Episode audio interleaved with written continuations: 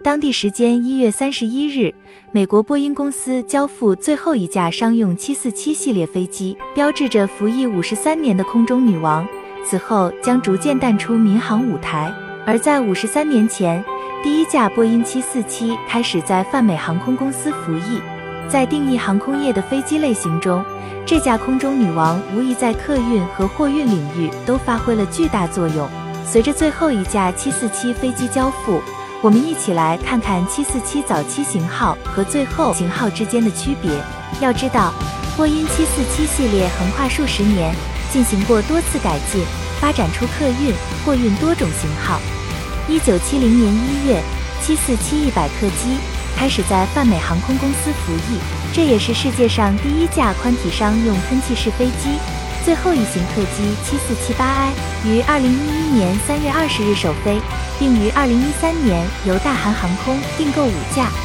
七四七一百和七四七八 I 的数据对比如下。我们可以看到七四七八 I 是一架机身略长、翼展更宽的飞机，尽管重量有所增加，但航程几乎是早期版本的两倍。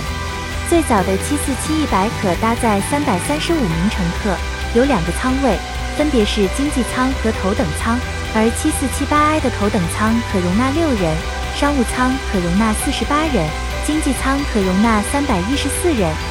其容量增加有一部分要归功于更大的上层甲板。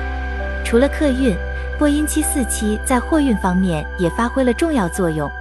七四七货机采用了升降式机头锥，为货运运营商提供了运输各种大型、特大型物品的能力。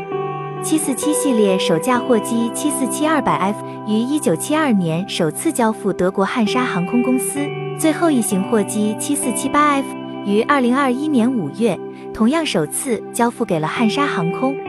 将七四七二百 F 和七四七八 F 放在一起对比，会发现七四七货机自二十世纪七十年代问世以来所取得的进步有目共睹。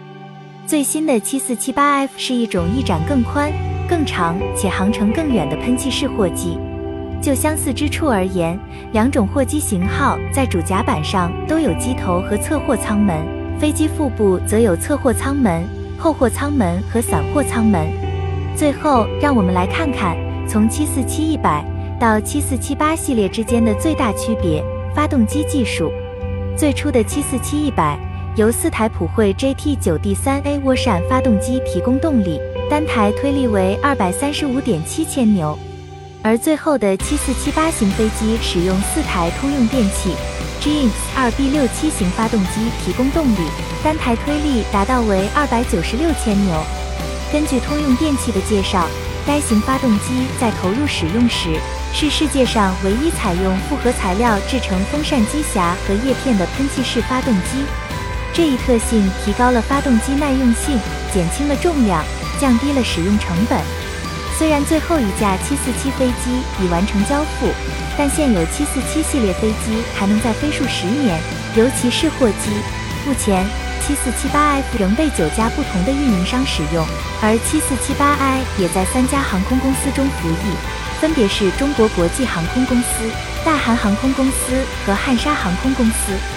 与此同时，除了标准的商业航空公司和货运运营商外，七四七八还得到一些政府的青睐，包括美国、埃及、文莱、卡塔尔等国的政府。好了，以上就是本期飞行 Q 的全部内容，欢迎大家点赞、评论、分享。飞行 Q 小分队分享你不知道的航空那些事，我们下期再见。